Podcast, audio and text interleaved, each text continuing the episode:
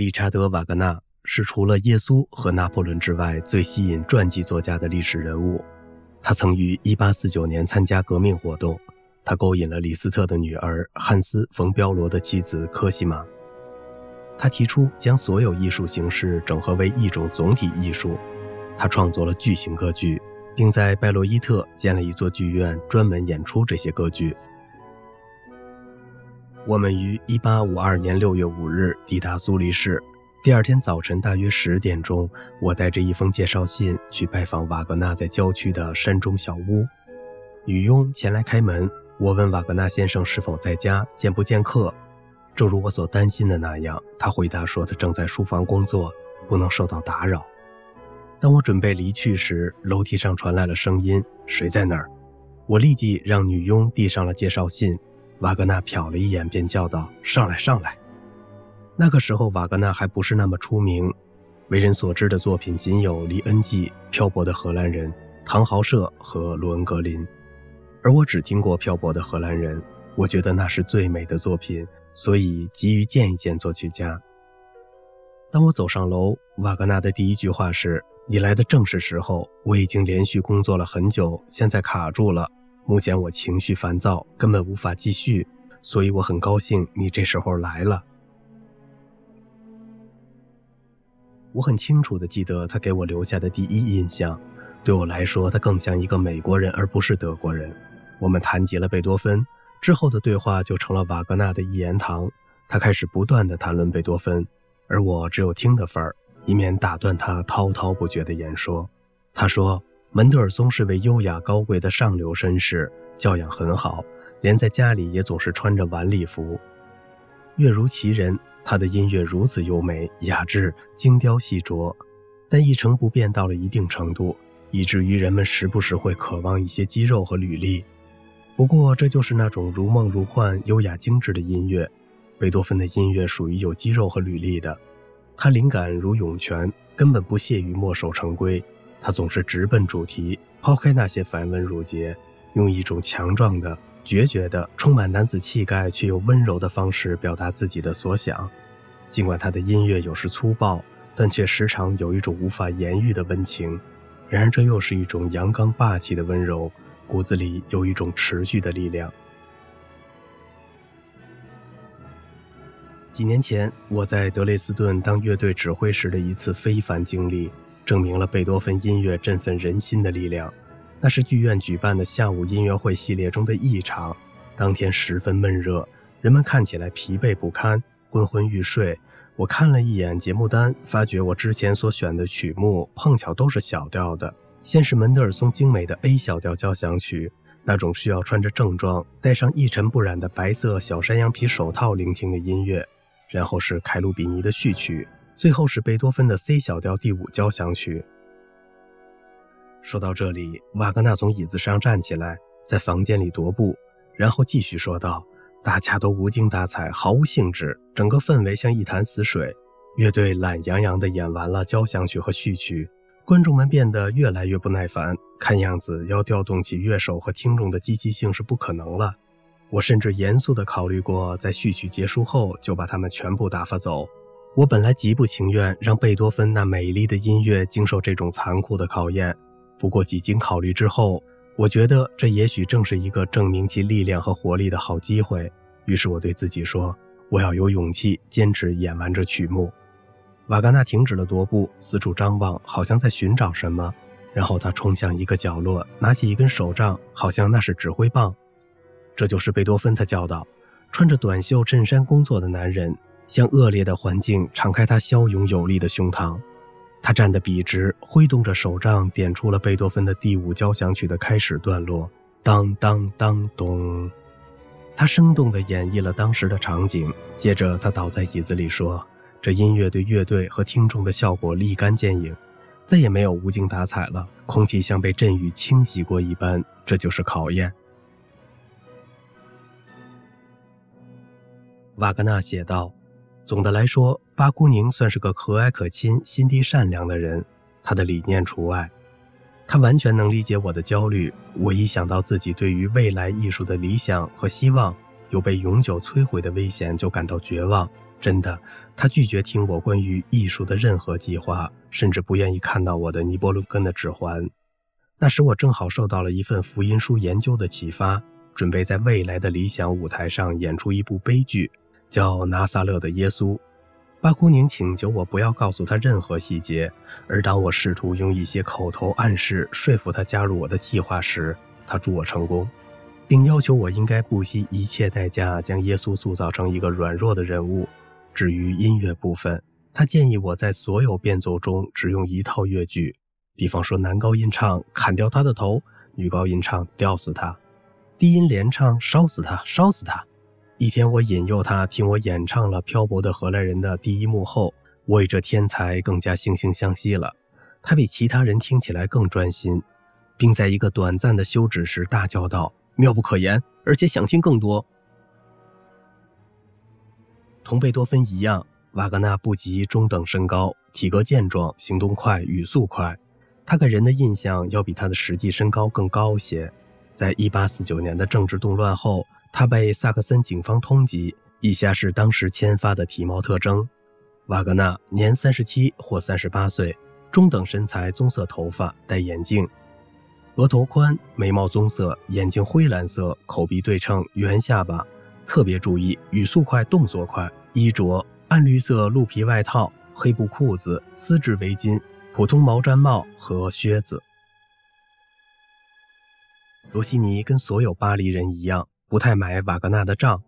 一天，一个朋友去拜访罗西尼的时候，发现他在研究特里斯坦和伊索尔德的乐谱，于是问他有何高见。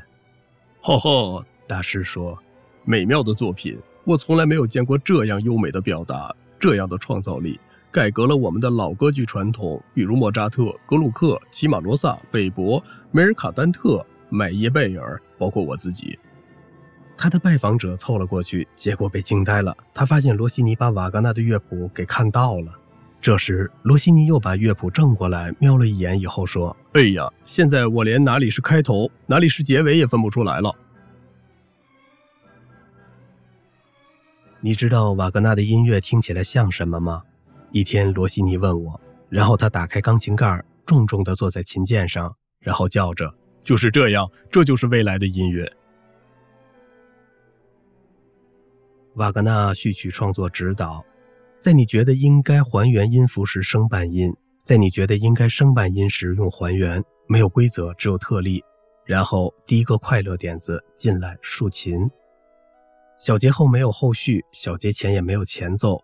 你真的不用在意孰先孰后，但是第二个快乐的点子进来，大鼓在和声处让最粗野的不协和音通行，要让调中有调，一堆乱顿。然后最后一个快乐点子进来，铜管，然后叮叮咚咚，哗啦哗啦，叮叮咚咚。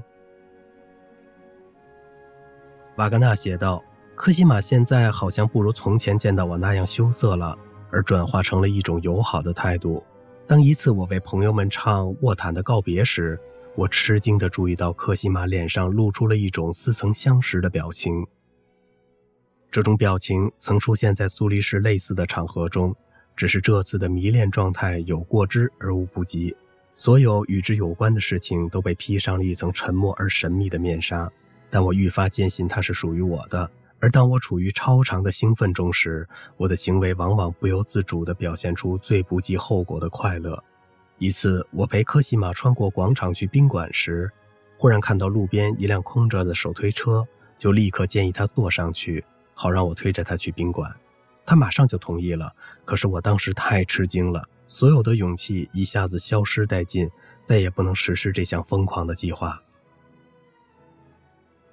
汉斯·冯·彪罗写给妻子科西玛的信，一八六九年六月十七日，慕尼黑。你已经决定要将自己的生命、心中的爱意托付给一位比我更好的人，我绝不会责备你，而是完完全全赞同你的决定。你是对的。我发誓，唯一能够令我感到安慰的想法就是，科西玛在那儿是幸福的。他在房子后面的花园里有块空地，马车从那儿出发。院子里有个秋千，孩子可以小心的游戏，大人有时也用以自娱。一天，科西玛夫人坐在那窄窄的木板上，瓦格纳推着秋千上上下下。开始时一切都还正常，但是渐渐的速度越来越快，秋千越来越高。科西玛求他停下来，却无济于事。他完全被一种疯狂占据了，没有注意到科西玛的恐惧，情势开始变得非常危急。科西玛脸色惨白，几乎抓不住绳索，眼看就要掉下来了。你没看见他快吓晕了吗？我叫着朝瓦格纳冲过去。这回轮到他脸色惨白了，险情被遏制。但是这位可怜的夫人还在眩晕和战栗中时，大师又决定来一种新花样。他迅速地朝房子跑去，沿着墙壁上石头的凸起处，敏捷地爬到楼上的阳台，跳了进去。通过以恶换一恶，他达到了预期的效果。科西玛焦急地颤抖着，上气不接下气地对我说：“最重要的是，千万别理他，别露出吃惊的样子，不然你永远不知道他什么时候会停。”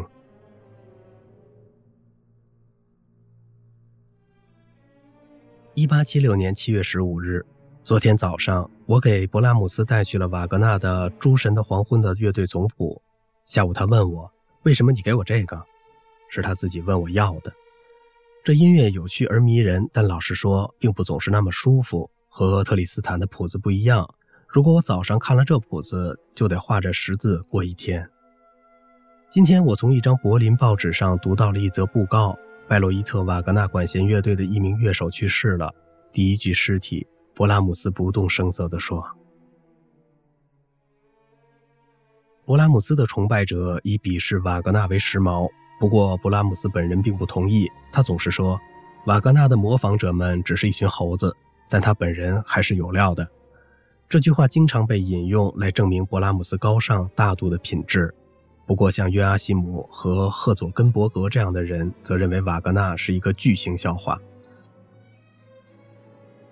我记得他们说起看过齐格弗里德全剧，实在是受罪。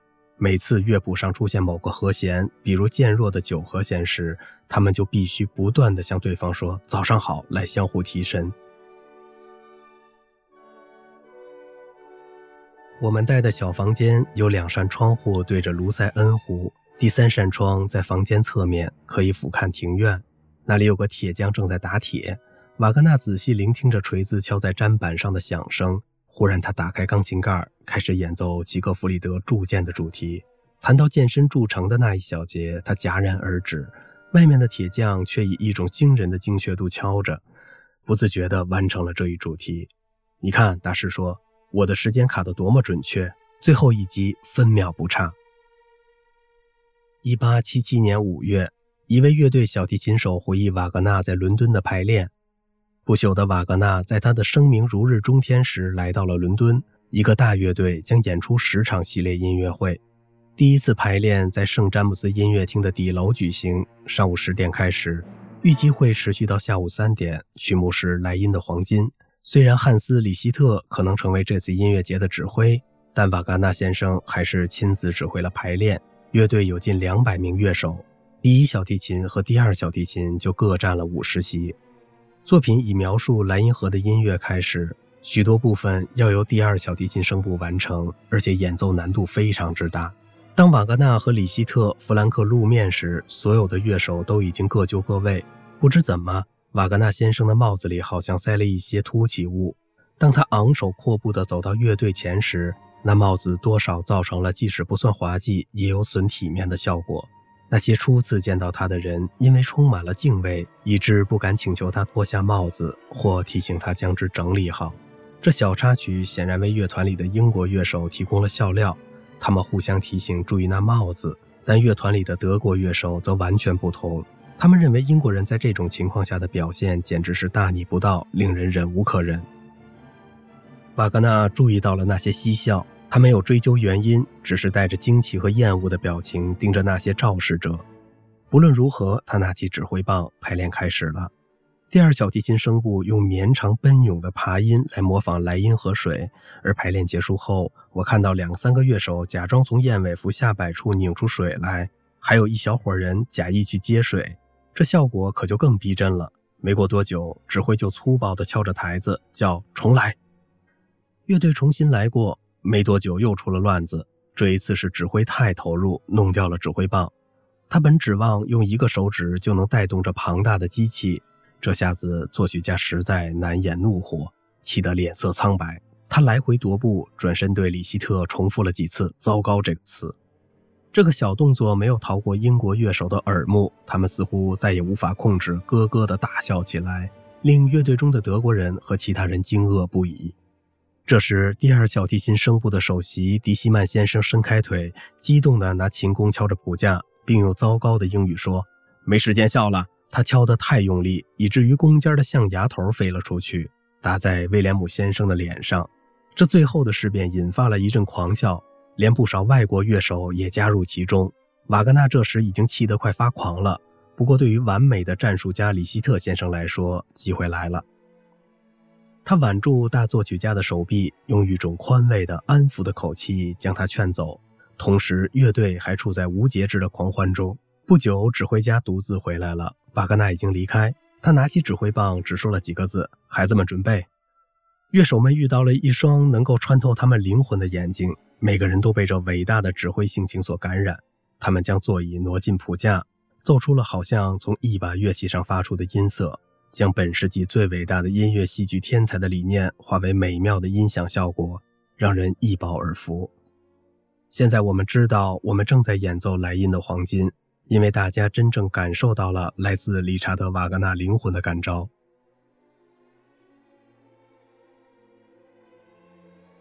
指挥费利克斯·莫特尔开始了他的作曲事业。首先去拜访瓦格纳，请他看一看自己的歌剧。瓦格纳同意看一下台本。当莫特尔再次登门时，他说：“太糟糕了。”于是这个年轻人问：“那我要不要带音乐部分来呢？”瓦格纳说：“不用了，我对音乐一窍不通，你最好去找李斯特吧。”瓦格纳死后，他生前一直恪守的一项美德似乎在拜洛伊特示威了。作曲家从来不许指挥将慢拍子演绎的过度夸张。特别值得注意的是，丹罗伊特告诉我，当赫尔曼·莱维在1883年指挥帕西法尔的排练时，瓦格纳经常从台下跳起来叫：“快一点，快一点，不然观众会觉得无聊的。”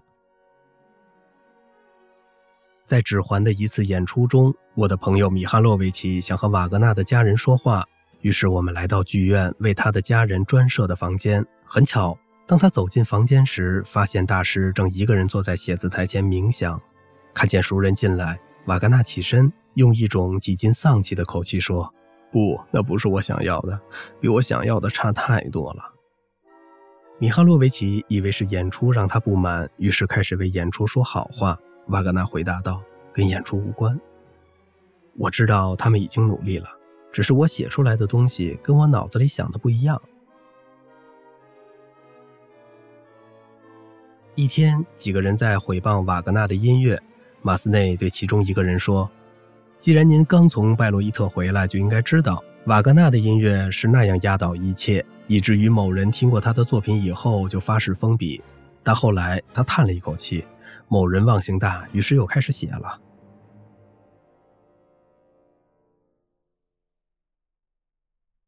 瓦格纳通常对孩子们很和蔼，很爱开玩笑。他的大女儿刚从寄宿学校回来的时候，他就会逗她，问他灯、杯子、书等等用法语怎么说。这其中也带着一种自嘲，因为在自己家里说法语对他可不是滋味儿。一八七六年，他的不满情绪达到了顶峰。正式宣布，在他的别墅万弗雷德不许说法语，希望客人们尽量只说德语。第一年的试验期，没有人说法语。不过，法语是他太太科西玛的母语，也是他和丈人李斯特的绘画用语。显然，这两位肯定习惯说法语，而不是德语。说到瓦格纳的种种古怪，李斯特仅用几句话向我们解释：在几乎三十年中，瓦格纳没有尝试过荣耀的滋味。现在斋戒结束了，当荣耀最终来到他面前时，不像别人那样点点滴滴积少成多，而是如山洪爆发一般势不可挡，以致他无法平静地面对。一天，我和塞德尔在百老汇散步时，碰上了《纽约先驱报》的斯坦伯格。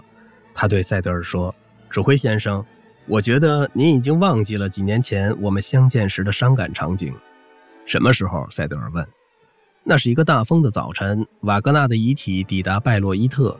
啊，塞德尔说，的确很伤感。然后他俩都沉重地摇了摇头。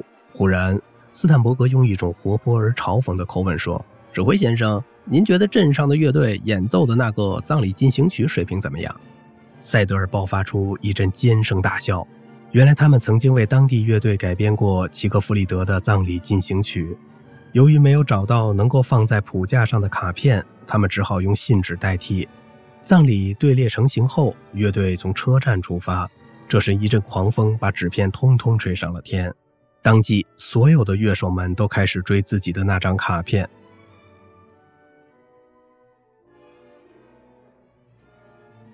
我每次去勃拉姆斯在卡尔街四号的住所，钢琴上必有一两部瓦格纳的作品摊开着。有一次，他不经意地说：“如果不是怕自己的出现引起大惊小怪的话，他倒是挺愿意去拜洛伊特看一看的。”我回忆起去墓地的那一幕，当时瓦格纳夫人了无生趣，找不到生活下去的意义。那是一八八三年，她挚爱的丈夫猝死，几乎摧毁了她的理智。她剪短了美丽的长发，放进她的棺材。李斯特来到拜洛伊特。但他拒绝与父亲见面，只有瓦格纳最喜爱的孩子齐克弗里德才能够接近他。不论晴天雨天，他都会孤零零地在墓地旁坐上两个小时或者更长。他不许其他人靠近墓地，而我是得到了一个吓人的默许，才有机会看到这位当代最伟大作曲家的安息之所。